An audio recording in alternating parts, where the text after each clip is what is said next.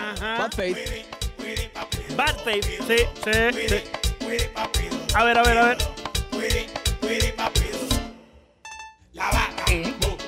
La de Setién. Activo O la de Setién por Cavani. Cavani anda también con unas vaquitas, ¿viste? Cavani también anda en vaca. Sí, sí, sí. Oh, Está hablando mira. con sus vacas en Uruguay para ver qué hacer. Ah, mira, los socios son vaqueros ahora. ¿Será que, se- ¿Será que somos los locos nosotros? A lo mejor las vacas dan los consejos buenísimos. Oye, debe ser Monte de Vaca. no sé. ¿Eh? Eso no- ¿cuánta, cuánta gente no anda por ahí haciendo eh, encuestas profesionales a ver qué es lo que está pasando? Claro, la gente haciendo los polls y todo esto. Ahora, Vayan a hablar con las vacas. La gente, la gente ma- mandados a correr leyendo a- a- al socio que ya no está con nosotros, el, el- el gran Walter Supermercado. Oye, hay- tiene que haber una reformulación de eso. Sí. Estaba por decirte. Sí. Pero como siempre se me olvida decirte en las reuniones de preproducción, Claro. eh, te lo digo en las reuniones al aire. pues.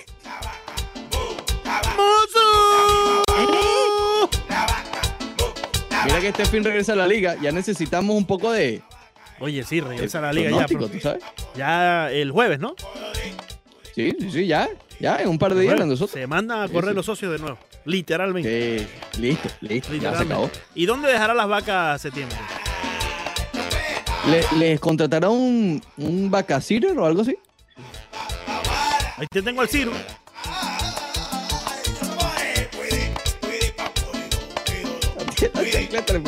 Sí. Va a poner a, va a poner a la vaca a hablar coreano.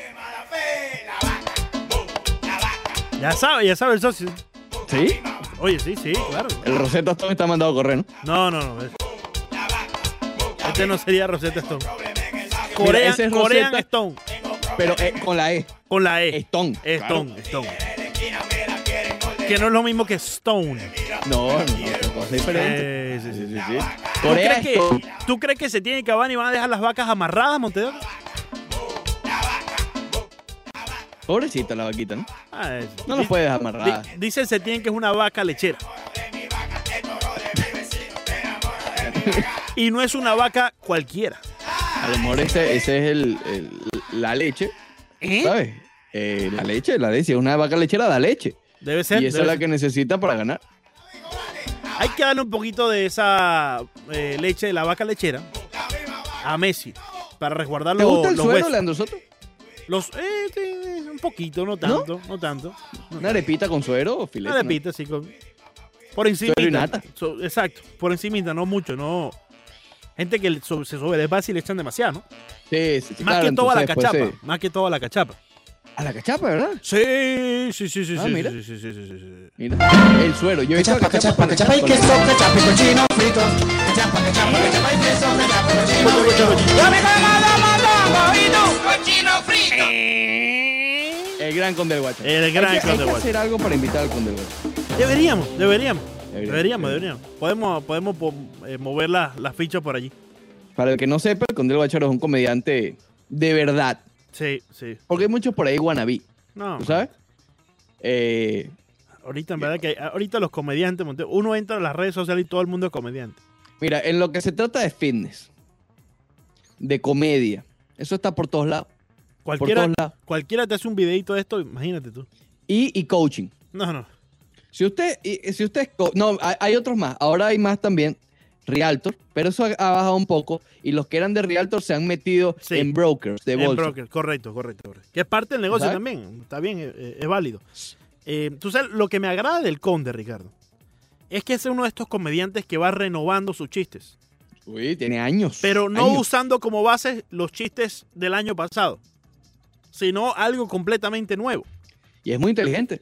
Muy inteligente. No, el socio ¿Sabes iba- tengo un no iba a ¿sabes ser hasta- presidente. hasta de él. Sí, sí, tenía la camisa, se llamaba Bota Piedra. Bota Eh, piedra. Imagínate tú. Él lo tomó como. como Oye, que- yo ¿vale? quiero mucho, yo quiero mucho al Conde del Guacharo, pero yo nunca le, le confiaría un país al Conde del Guacharo, hermano. Bueno, ¿No- pa- no viste? pa- para lo que hay, para lo visto? que hay es mejor. ¿No, no has visto tú lo que han hecho allá en Musipán? Oye, Filete. Tengo un libro, El Conde. Sí, tiene un libro también. Sí, hasta eso tengo un libro. Imagínate. Eh, Oye, el conde que perdió su carrucha se llama. No, eh, realmente la historia es muy bonita porque el- eh, la pobreza extrema del conde del Guacharo fue eso, extrema. Eh, y bueno, se convirtió en uno de los mejores eh, comediantes Y- venezolanos. ¿no? Y yo creo que también sobrepasó la barrera, ¿no? De, de- de la frontera venezolana. Sí, bueno, no sé. Tendríamos que ver, eh, preguntarle a alguien que no sea venezolano a ver si, Sí. si lo conoce, ¿no? Eh, Claro. Pero yo iba, yo fui a muchísimos shows de él, muchísimos shows de él. Pero bueno, Nunca he Eh, ido a uno, nunca he ido a uno. nunca he ido uno. yo fui sin, sin, sin exagerar como a 10 o 15. Tú sabes que cuando viene con The Watcher aquí, hermano, hay que comprar como 10 botellas mínimo. Eh, es que allá es así también, lo que pasa es que eh, aquí es mucho más... Yo no he ido a ninguno aquí porque son bastante Son costosos. costosos, son costosos. son costosos. Para ir a escuchar Eh, al conde cantar. Cachapa, cachapa, cachapa y queso, cachapa y cochino frito. Cachapa, cachapa, cachapa y queso, cachapa y cochino frito. ¡Dame, dame, dame, ¿Y tú? ¡Cochino frito! ¿Eh? Muy bien. Vamos a entrar en materia entonces, Lanzota. Claro Vamos a poner aquí. eh, hablemos en profundidad de la propuesta y lo que puede significar esta propuesta de cara al futuro de grandes ligas esta temporada. La propuesta para, para terminar de, de conocerlos, si usted no lo conoce, tiene varias eh, particularidades, ¿no? La que todo el mundo es el alrededor del 33% de recorte salarial. Esa es la que se ha vuelto famosa, digamos, o viral, por decirlo de alguna manera, porque es básicamente el mismo porcentaje que tuvieron las otras propuestas. Entonces eso es lo que no le cayó muy bien a los jugadores, que dice, oye, pero me estás planteando el mismo recorte, pero con diferente tonalidad, ¿me explico? Sin embargo, aquí esto va más allá. Eh, una de las cosas negativas, ya la comentábamos en el segmento anterior, es que eh, el, el dinero garantizado es menor que la otra propuesta. ¿Por qué? El garantizado, garantizado es el 50%. ¿ok? 50% del salario prorrateado. Acuérdate que no, no, estamos hablando del 50% del, del, del contrato total. No. Si tú vences juego por juego, imagínense que cada jugador recibe un chequecito por juego. Bueno, de ese chequecito, garantizado es la mitad, 50%.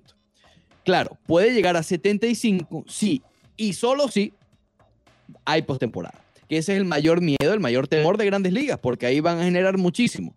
Eh, entonces, ¿qué están haciendo ahora? La postemporada están dando, ojo, la posibilidad, porque es a discreción de MLB, aumentar la postemporada hasta 8 y 8, es decir, hasta 16. ¿Estás viendo cómo estoy? 8 y Sí, 8, 16. sí, sí, sí, sí. Eh, Está como la calculadora de Oscar de León. No, no, no, estoy file- Sí. O la de Gilberto, ¿no tiene una también por ahí? No, Gilberto tiene un conteo regresivo, que no es lo mismo que calcular, Montero. No, eso confunde un poco más. Eso tal vez mañana. Sí, sí, sí. Tal vez mañana. Sí, sí. Eh, a discreción. Y eso quiere decir que aumentarían las ganancias de la postemporada. Por ahí había un reporte que, de diferencia de la propuesta anterior a esta, vendría siendo casi el doble de la proyección de ganancias de la postemporada. Sí. De 200 a 400 millones de dólares. Insisto, el doble. Voy nuevamente, ¿está viendo cómo estoy? De 200 a 400 Sí, el doble. sí, sí. Ahora, ¿por, Eh, por qué tanto? Déjame atajarte ahí, Montero, que antes que te mande a correr, porque no quiero que Sí, pero es que sobrepase. estoy diciendo las características antes de, de Sí, sí, pero, pero en este punto, en este punto específicamente, ¿por qué hay tanto temor de que no vaya a eh, eh, poder efectuarse una, una postemporada? Temor no es por, a ver, el temor no viene por porque lo ven inminente ante una posible, ante una posible segunda ola de, de la pandemia, Sí, sino porque realmente, si no se juega la postemporada, si no llega a jugarse la postemporada, eh, básicamente las pérdidas van a ser incluso mayores. claro. Ok, claro. el filete, el dinero fuerte está en la postemporada, pero obviamente tienes que llegar a ello Sí, primero con una temporada regular. Por eso es que también han visto el modo de recortar la temporada y alargar la postemporada para estirar más ese filete que van a ganar. Entonces, Sí. bueno, por eso es el, el temor. Eh, El temor es por las ganancias, no porque vean que es inminente que, que va a ser suspendido. yo, por- yo por repito, yo repito, Ricardo, por más de que exista una segunda ola y por más de que eh, eh, sí, sí, sí puede ser real, yo creo que los, los jugadores van a estar bastante aislados. Y yo creo que ellos mismos han hecho un buen trabajo para mantenerse eh, fuera del público, no tanto como el socio de Rosen y, y, y Russell Westbrook allá en las protestas de Compton, en Los Ángeles. Eh, pero yo creo que en sí el pelotero como tal se ha mantenido bastante resguardado todo este tiempo y ha, so- eh, ha logrado sobrepasar. Oye, corrígeme si me equivoco, pero no he conocido de un pelotero que salió positivo, activo, pelotero por- eh, activo que salió positivo el COVID-19. Activo cuando lo dices de grandes ligas. Sí, correcto, porque por de ejemplo... menores sí sabemos. Sí, de menores y, y también De eh, ligas eh, menores. eh, muchos retirados como Jim Edmond, ¿no? Jim Edmonds Exacto, también, sí, sí, sí dio positivo el COVID-19. Pero de las grandes ligas como tal, desde el momento que se cerró la temporada, que su- se, suspendió, mm, a- a- hasta hablar con ellos por, por vía de, de- de entrevistas virtu- eh, virtuales eh, ha sido difícil. Imagínate verlos por alguna parte, ¿no? Pero eso pudiera ser un arma de doble filo. Te explico por qué. A ver. NBA ya, ya tuvo varios contagios de jugadores, jugadores. Sí. Entonces ya como que pasaron esa barrera. Me explico. Si hay algún contagiado en la postemporada, lo- los aíslan y bueno, ese es el plan. sí. Pero como no ha pasado en el béisbol, y puede pasar, si se da el primer infectado de equipo grande, ¿cómo va a ser la reacción del sindicato? Sí. Pero fíjate, ¿Entiendes? según he escuchado de muchos expertos, la segunda ola que, se puede ver eh, para noviembre o finales de octubre en sí, no sería una ola tan fuerte como esta primera que acabamos de vivir. Ya tenemos más información acerca del virus y podemos eh, de alguna forma manejarnos mejor conforme con todos los protocolos y, y por demás, ¿no?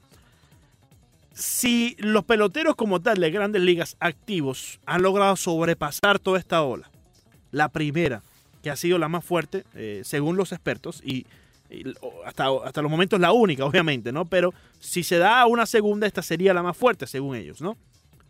¿Qué nos hace pensar que no podrían sobrepasar una segunda ola en donde estarán ya más aislados con, con las nuevas medidas y en donde evidentemente tenemos más información para cuidarnos?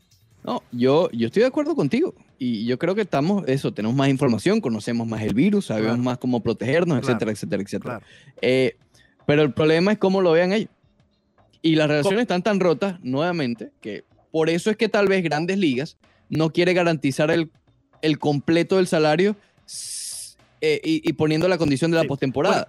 Yo, yo creo que el temor más que todo va es eh, de las propias grandes ligas. Evidentemente, porque son ellos los que van a perder el grueso del dinero, ¿no? claro, El claro. pelotero en sí solamente deja de, de recibir eh, el, el- el ingreso, ¿no? De, de- de su Deja de salario. ganar. Dejan de ganar, correcto, pero no, dejar, no, no están perdiendo como tal, porque no es una inversión como la que ha hecho las grandes ligas, ¿no? Claro. Para tú llevar a cabo una temporada tienes que invertir cierto dinero y después sacarle fruto. El pelotero como tal invierte su tiempo, su cuerpo, eh, eh, su, su esfuerzo, su sudor, ¿me entiendes? Para poder tener la ganancia de su salario, como todos, ¿no? Al final Claro, del pero día. por eso, por eso voy. Tal vez Grandes Ligas no quiere garantizar todo el salario porque si llega a pasar un contagio y el sindicato dice, bueno, no jugamos más, pero igual me tienes que pagar todo porque ya firmamos el garantizado. Claro. Y claro. no van a la postemporada.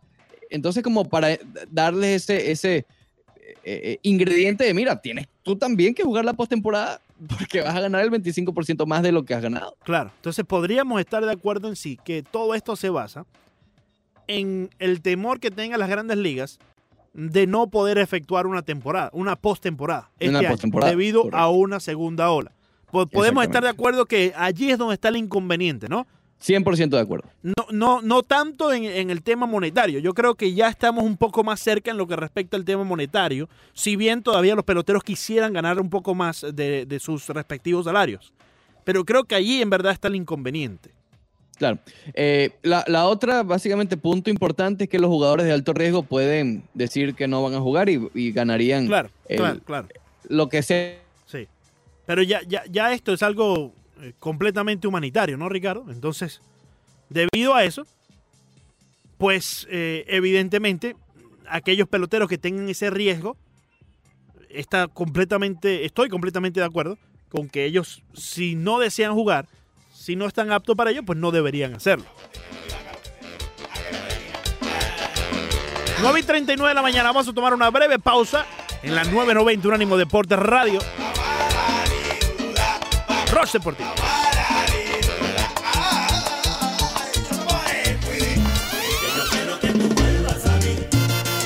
Y para comenzar la hora, recibimos un invitado sorpresa. Se trata de Roberto Antolín directamente desde España. Roberto, ¿cómo estás?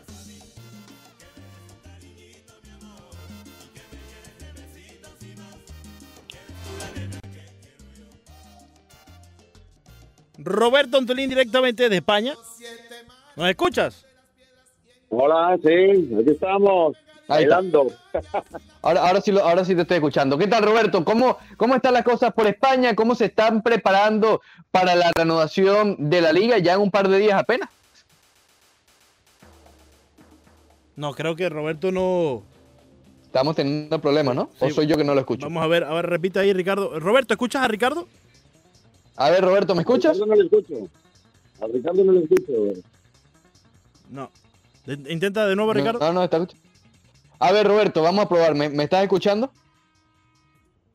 Sí, ahora sí. Bueno, ahora sí, ahora sí, perfecto. Bueno, Roberto, estaba preguntando que cómo están los preparativos para el arranque de la Liga de España, cómo, cómo están las noticias alrededor de la renovación del fútbol, ya eh, apenas dos días para que se reanude la liga finalmente. Pues la verdad que hay una polémica muy grande. A pocos días de que comience el campeonato con ese Sevilla-Real Betis, eh, la polémica viene ahora por parte del Real Madrid con Tebas, el presidente de la Liga de Fútbol Profesional, eh, porque Tebas ha dejado entrever que estas dos primeras jornadas no va a haber público, pero en las posteriores quizás sí que, si en las comunidades autónomas el gobierno dice que puede haber públicos en los estadios, pues quizás un tercio de los campos de fútbol de los estadios puede haber público. Y eso ha enfadado mucho al Real Madrid, a Florentino Pérez, un Florentino Pérez y un Javier Tebas cuyo enfrentamiento viene de lejos, un Florentino Pérez que siempre se opuso a los partidos de Miami, que eran el gran cab- caballo de batalla del señor eh, Javier Tebas, y un Florentino Pérez que siempre ha querido crear una liga nueva y salirse de la liga de Javier Tebas y crear una superliga para competir con Sí. la Champions, con lo cual la UEFA también ha estado siempre ahí bajo sospecha en el, en el Real Madrid. Pero la situación se antoja desde un punto de vista en que la gente ya tiene ganas de ver fútbol y por otro lado hay muchos equipos como el Atleti de Bilbao también que se está quejando porque no todos van a poder descansar lo mismo ni no todos van a poder competir en igualdad de condiciones que era lo que había prometido el presidente de la Liga de Fútbol Profesional Javier Tebas. Hay equipos que descansarán más y otros descansarán menos. Unos tendrán más acumulación de partidos y otros tendrán menos. Claro. Eh, y, Roberto, aquí, aquí, y lo mencionamos ayer, hay que darte también crédito porque hace un par de semanas tú ya mismo adelantabas que Tebas estaba considerando, a pesar de que no se había hecho público, considerando justamente esto, el regreso de cierta cantidad de público a cada uno de los estadios. Eh, pero ac- acláranos algo, porque esto también lo hemos discutido como posibilidad aquí en el Roche Deportivo con otros deportes. Eh, no sería para todos los estadios, es de acuerdo a cada una de las ciudades, ¿no? Ahora mismo, cuando acabe el estado de alerta de nuestro gobierno, cada comunidad autónoma, es decir, comunidad valenciana, en la comunidad valenciana pues Mm. juegan equipos como el Valencia y el Levante. Por ejemplo, la comunidad de Madrid, donde juegan el Real Madrid, el Atlético de Madrid, el Getafe y el Leganés. Todo esto en primera división. Pues serán las propias comunidades las que pongan sus reglas, lo que permiten y lo que no permiten. Pero esto contrasta y se enfrenta y confronta con lo que había prometido el gobierno, la Federación Española de Fútbol y la propia Liga de Fútbol Profesional, que era que las 11 jornadas que quedaban se iban a disputar sin público. Ese fue el acuerdo al que llegaron, que firmaron estos tres organismos. El Gobierno de España, es decir, el Consejo Superior de Deportes, la Federación de Fútbol Español, con Luis Rubiales a la cabeza, y la Liga de Fútbol Profesional con Javier Tebas. El acuerdo era que no iba a haber público en estas jornadas restantes. Y ahora, sin embargo, sale esto, que como la desescalada cuando termine el estado de emergencia depende de cada comunidad autónoma, va a ser la comunidad autónoma la que diga si puede haber público o no. El gobierno ya ha dicho que el acuerdo era que no iba a haber público en estas 11 jornadas, pero el ministro de Sanidad no lo ha declarado de una manera tan categórica, con lo cual, en este vacío que hay, en este limbo, es donde Javier Tebas ha aprovechado porque lo que quiere y lo que le beneficia es que haya público en los estadios y confronta con el Real Madrid que pidió permiso a la UEFA y a la Liga de Fútbol Profesional para jugar en el Alfredo Di Stéfano en Valdebebas y no en el Santiago Bernabéu. Ha avanzado mucho sus obras y ahora mismo el Real Madrid no podría disputar ni un solo partido de estas 11 últimas jornadas en el Santiago Bernabéu porque todo el césped está levantado y volver a recolocarlo tardaría ni más ni menos que un mes, donde ya la Liga hubiera ya habrá acabado el Campeonato Español. Y en el, en el Di Stéfano, ¿cuánta, ¿cuánta gente cabe allí, el- eh, Mil. eh, Roberto? Mil personas. Mil personas. Mil personas y si A full capacidad, sin distanciamiento social, sin nada de eso, ¿no? Con distanciamiento social, que habrá menos personas, evidentemente. Eh, eh, es- Claro. Eso es a lo que se refiere, eso es a lo que se refiere, porque en los campos de fútbol, en los estadios grandes, es un tercio el que puede entrar. Quiere decir que en algunos campos podrán entrar 30.000 personas con distanciamiento social. Imagínate Exacto. en el Di Stéfano, obviamente mm, la capacidad será mucho menor y todos los equipos no van a competir en igualdad de condiciones. Esto es algo que ha molestado Claro. mucho al Real Madrid.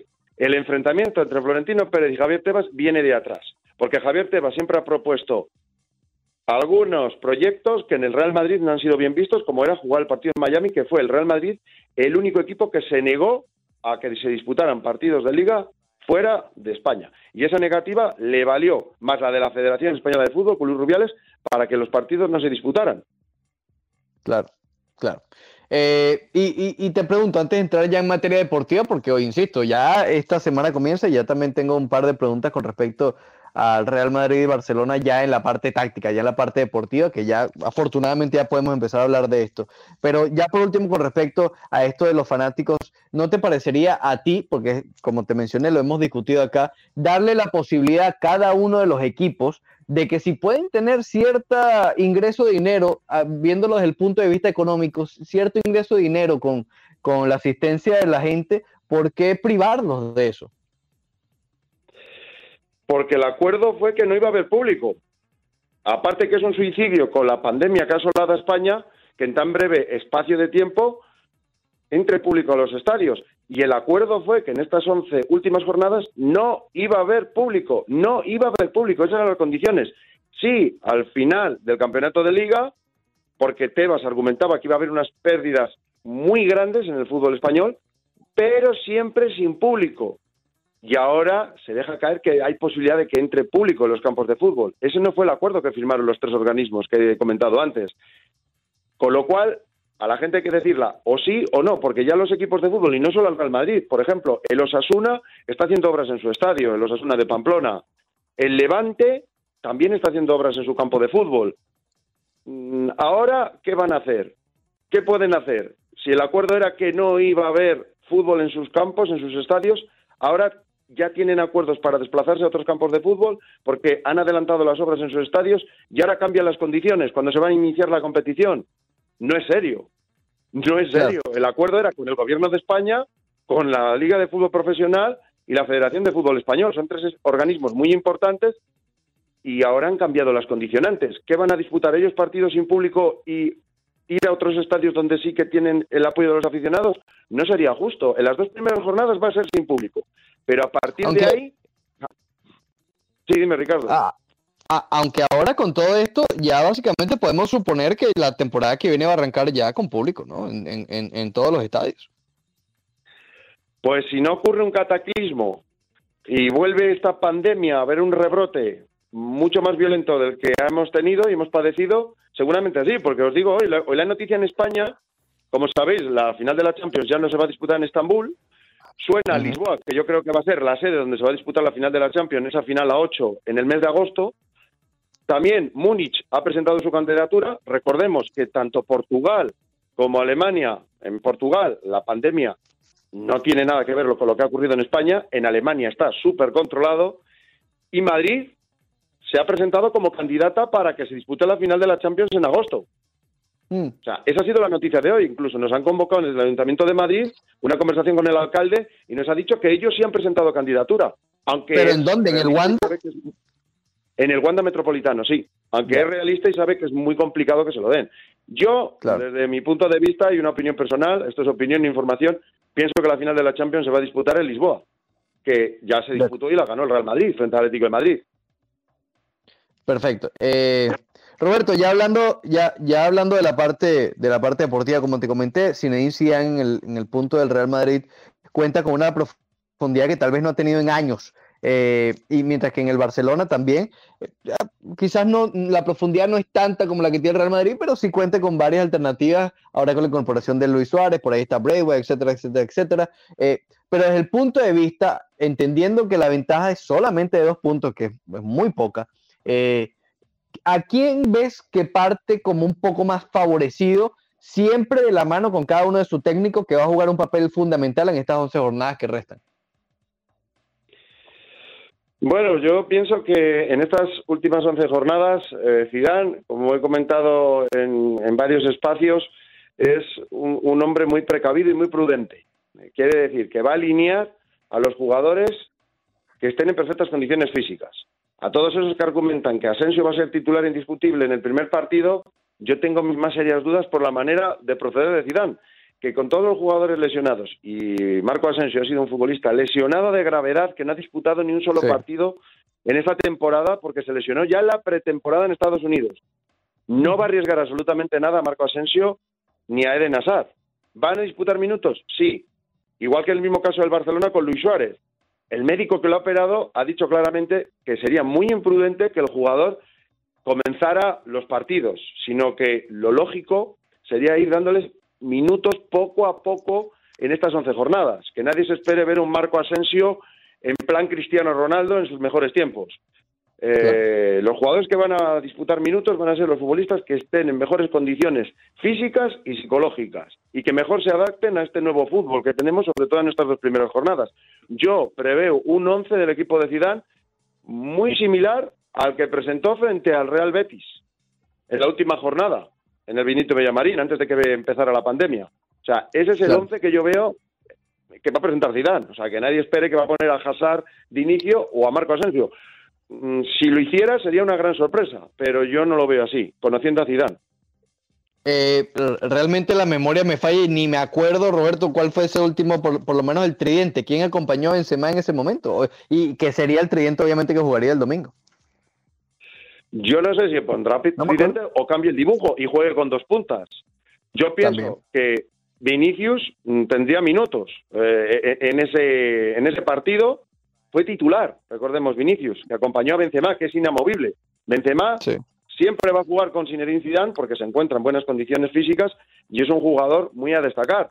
O sea, que eso está claro. Sin embargo, Bale sí que no va a ser de la partida porque Zidane no confía en el jugador. Pero yo creo que la punta de ataque puede ser Vinicius Benzema. Eso es, eso es claro y evidente. Yo no sé si va a jugar con tres puntas el partido o quizás cambie el dibujo y juegue con dos arriba.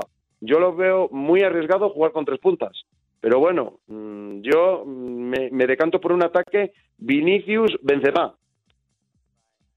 Oye, por cierto, eh, ¿cuándo va a ser la ventaja de fichajes ahora?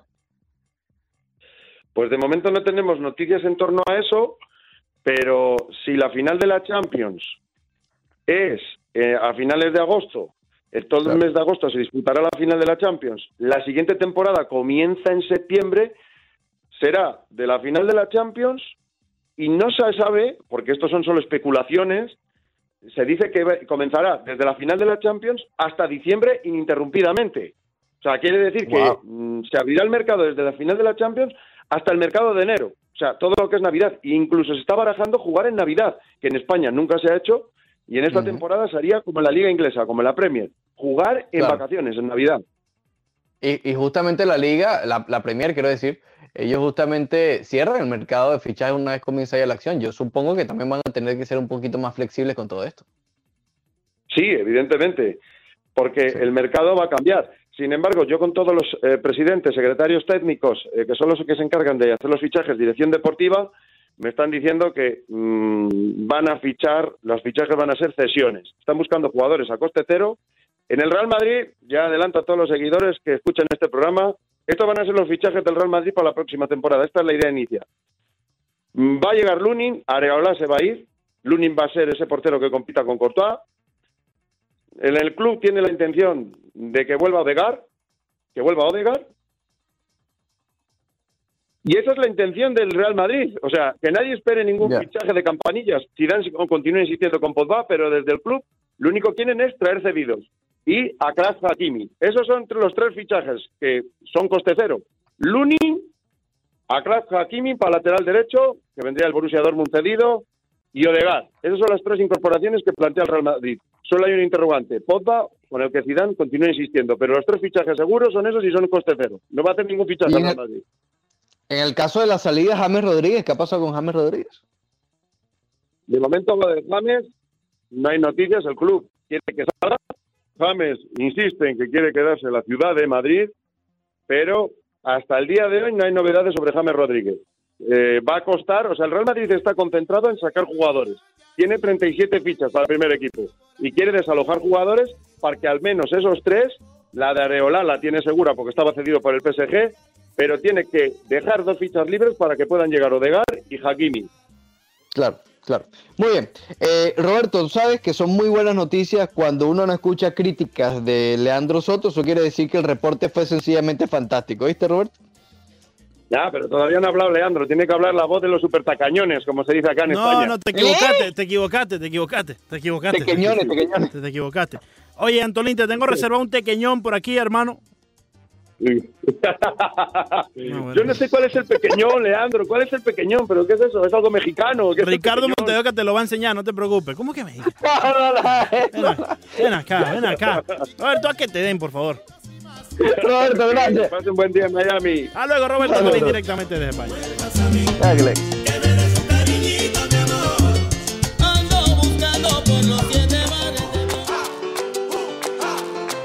Estamos de vuelta en Deportivo por Unánimo Miami 990, Leandro Soto Ricardo Montes de Oca. Si no lo ha hecho, pues no pierda más tiempo. Envíe un mensajito de texto al número 77000 con la palabra Miami FC sin espacios. Si pone espacio, le habla, le habla otra gente y todo. Miami FC sin espacios al número 77000 y automáticamente va a estar participando por un paquete sencillamente espectacular del Miami FC, el equipo, el equipo que juega en Miami, que se está entrenando ya eh, de cara a la renovación de la USL. El paquete consiste en una camiseta original del Miami FC, una mascarilla y una bufanda del equipo. Miami FC sin espacios al 77 triple cero.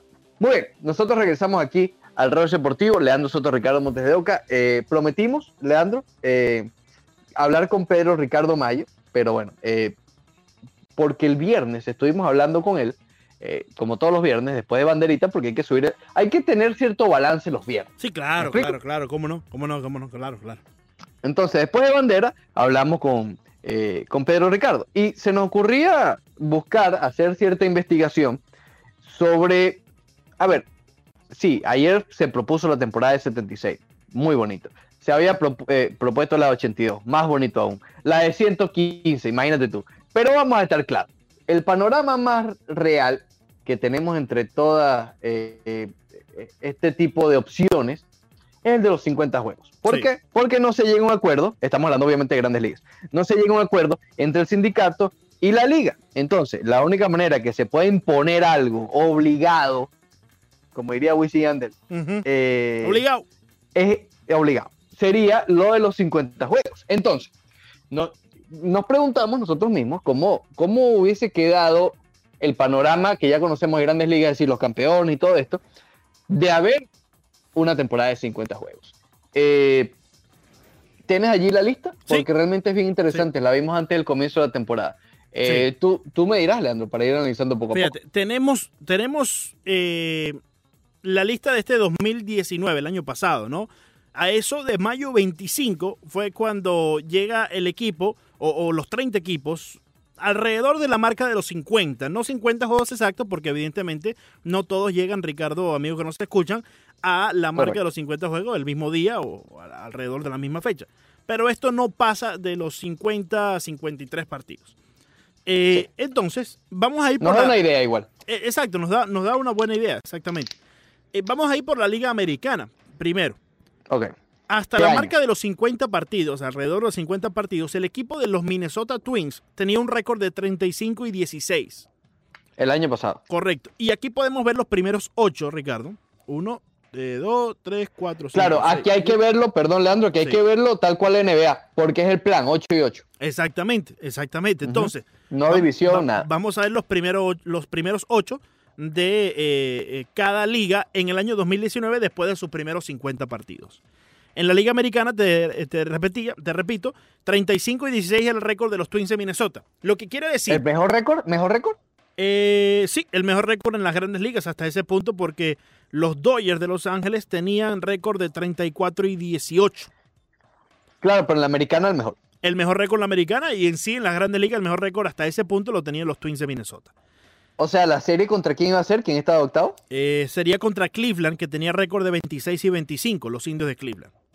Mm. Si, si nos vamos a dejar llevar exactamente por el, el- eh, la, manera en, en que clasifica en la NBA, ¿no? Que el, el primero juega con el último y así, ¿no? El segundo con el séptimo. Sí, pero en la propuesta de Grandes Ligas es así también, con series de 5. Efectivamente, efectivamente. Entonces, Lo que quiere decir que Minnesota en sí se hubiese, se hubiese colado a unos playoffs con una temporada de 50 partidos, mucho más fácil lo que lo hicieron este año, donde tuvieron que llegar, Ricardo, hacia el, la- al comodín, ¿no? Tuvieron que batallar ahí Minnesota para poder jugar ese partido del comodín y mantener vivas las esperanzas de, de playoff.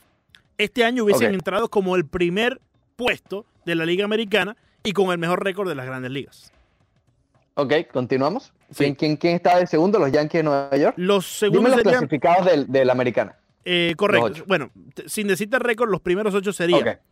Minnesota, Yankees, Houston, Toronto. A ver, no, Tampa Bay, disculpa. ¿Toronto? Toronto, ta- eh, no Toronto, Oh, Tampa ok. Bay.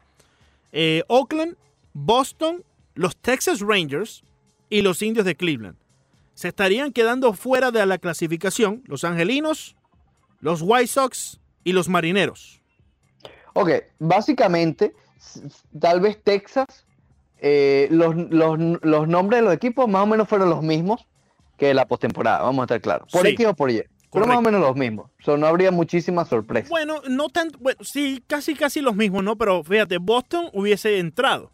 Boston ya para el final de la campaña, eh, pues, eh, eh, se, se Exacto. dieron a pique. Boston hubiese entrado. El equipo de los Texas Rangers hubiese entrado también. Eh, claro, pero también porque hay más cupos. Acuérdate que estamos hablando de 8. Bueno, claro, pero tenemos que tener todo eso en cuenta, ¿no? Y ya, ya por aquí va llegando, Claro. pero Ricardo Mayo, Ricardo, eh, lo unimos a la, a la transmisión y a este análisis. Pero eh, buenas tardes, muchas gracias por estar con nosotros. Días todavía, Alonso. Pues sí, Hola, todavía. Leandro, ¿cómo estás? Un gusto compartir con ustedes. Bien, bien, muchas gracias. Pero Ricardo también te escucha directamente desde algún lugar en Hollywood, tranquilo, Sí, sí, sí. patas para arriba, tirado para atrás. Patas Eh, para arriba y sobre todo muy relajado. Efectivamente. Pedro, Sí, sí, sí. Estamos analizando los primeros 50 partidos de la Liga Americana y después pasamos a la Liga Nacional del año 2019. Le comentaba a Ricardo que equipos como Minnesota hubiesen pasado en el primer puesto y con el mejor récord de las grandes ligas. Equipos como Texas, teniendo en cuenta que hay más cupos, hubiesen entrado también a los playoffs. Boston, hasta ese punto de mayo 25, donde se llega alrededor de los 50 partidos, tenía récord de 27 y 25. También hubiesen entrado a los playoffs. Creo que, que- que este, esta tarea, este estudio, nos está arrojando a que en una temporada de 50 partidos, en verdad pueden haber sorpresas. Sí, es que puede haber, es que va a depender de muchos factores, eh, Leandro, Ricardo, porque aquí estamos jugando únicamente con números, estamos haciendo un ejercicio para mantenernos y entretenernos mientras nos hay pelota, porque sabemos que estos números van a depender de muchos factores. Eh, todos tenemos que ver eh, durante esos primeros 50 juegos eh, qué peloteros estuvieron lesionados, cuántos peloteros estuvieron fuera de roster, eh, más allá de, de algunas otras cosas, pero viéndolo así, como tú bien exp- expresabas, probablemente haya alguna sorpresa, pero en líneas generales, los equipos con profundidad son los equipos que van a tener el mejor registro. Sí. Profundidad que los va a llevar en buena medida, y yo te hablo probablemente de un 70 o un 80% de los equipos que suelen ser los equipos de playoffs durante el mes de, de septiembre, finales de septiembre, principios de octubre. Porque cuando tú ves allí, ves a Houston, ves a los Yankees, ves a los Rays, que fueron un equipo competidor, unos Claro. Atléticos de Oakland que suelen ser un equipo muy regular, muy consistente, porque al fin y Sí. al cabo, aquí está la, la diferencia, la consistencia es lo que marca la pauta en una temporada de 162 juegos, Sí. algo que va a cambiar en una temporada recortada a 50, a 70 o a la cantidad de juegos que haya. Claro, claro. Y, y- y- Sí. A ver, Ricardo, sí, adelante.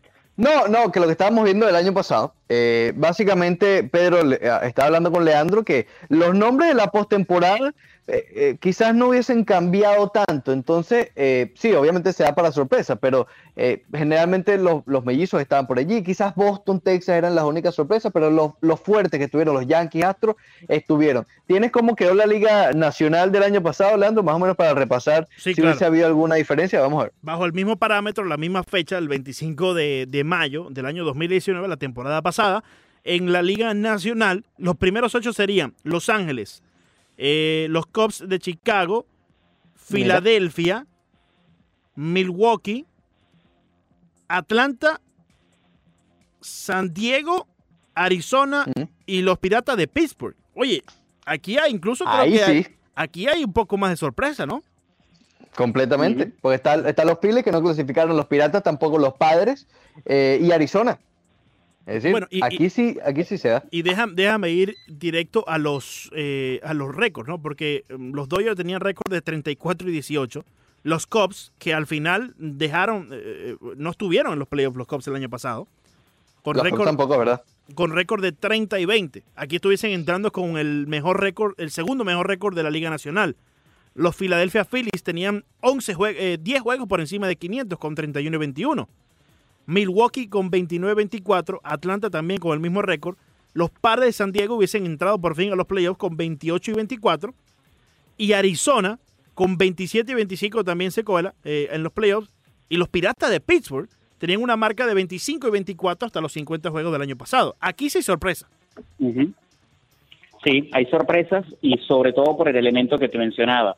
En una carrera de resistencia, el equipo que tenga mejores herramientas y argumentos para ganar en seis meses va a terminar imponiéndose. Por eso, tú ves que a la larga, organizaciones como San Luis terminaron metiéndose, como los Piratas se terminaron desplomando, Claro. eh, como San Diego volvió a ser el San Diego que todo el mundo esperaba no estuviera peleando eh, por Eh, ir a la Serie Mundial, menos. Exactamente. Washington repuntó, ahí está otro ejemplo. Cualquier cosa puede ocurrir en una temporada de 50 juegos, Sí. porque es corta, porque eh, nos puede dar ese tipo de sorpresas.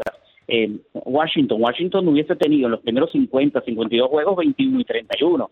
Sería el penúltimo peor récord de, de la Liga Nacional, solamente superado por Miami, que tampoco es una sorpresa, que tuvo un mal rendimiento durante todo el año y era de esperar. Esos son los chistecitos. Entonces, esos son los eh, esas son las chistecitos cosas. innecesarios, Pedro. No, no, no es un chiste, es una realidad. No es una realidad, sí. Es una realidad, Es una triste realidad. es una realidad. Es una triste realidad. Sí, sí. Fíjate que Exactamente. incluso, Eh, fíjate que incluso si, si nos vamos, y ese es parte del ejercicio, y después se mencionará al 2018, un equipo como los Marineros de Seattle eh, hubiese estado en la postemporada eh, con un récord de 10 por encima de 500, y al final se desplomó porque porque ese- porque no tenía el, el equipo necesario como para poder aguantar eh, la pela, por utilizar un término coloquial, ¿verdad? Sí, sí. Y termina ganando el mejor equipo en líneas generales del oeste, que terminó siendo Houston.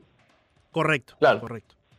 Eh, sí, obviamente el ejercicio, aunque fíjate, tal vez el año pasado haya sido el único en los últimos años, y esto yo lo he mencionado, eh, Pedro, con Leandro en los últimos días, eh, que generalmente en el béisbol no gana el equipo favorito, pero en los últimos años sí lo ha ganado, quizás obviamente haciendo la, la excepción de, de Washington, pero si nos vamos a Boston, si nos vamos a los Cubs de Chicago, si nos vamos incluso a los Astros, desde esta época de los 50 juegos ya se sabía que ellos iban a ser las potencias, ¿no? Eh, sin embargo, eso no quita que una temporada de 50 juegos pueda eh, darse para sorpresa, pero en las últimas temporadas, si bien vimos que en la, en la Liga Nacional hubo o hubiese habido bastante sorpresa, eh, en los últimos años hubiese ganado el campeón igual. Claro. Entonces, también sirve como ejercicio de que un buen equipo que arranca desde el, desde el comienzo bien, igual va a tener chance de, de- de quedar campeón. Se da para sorpresa, pero también se da y le da el espacio al equipo que está bien conformado a que igual puede demostrar su calidad.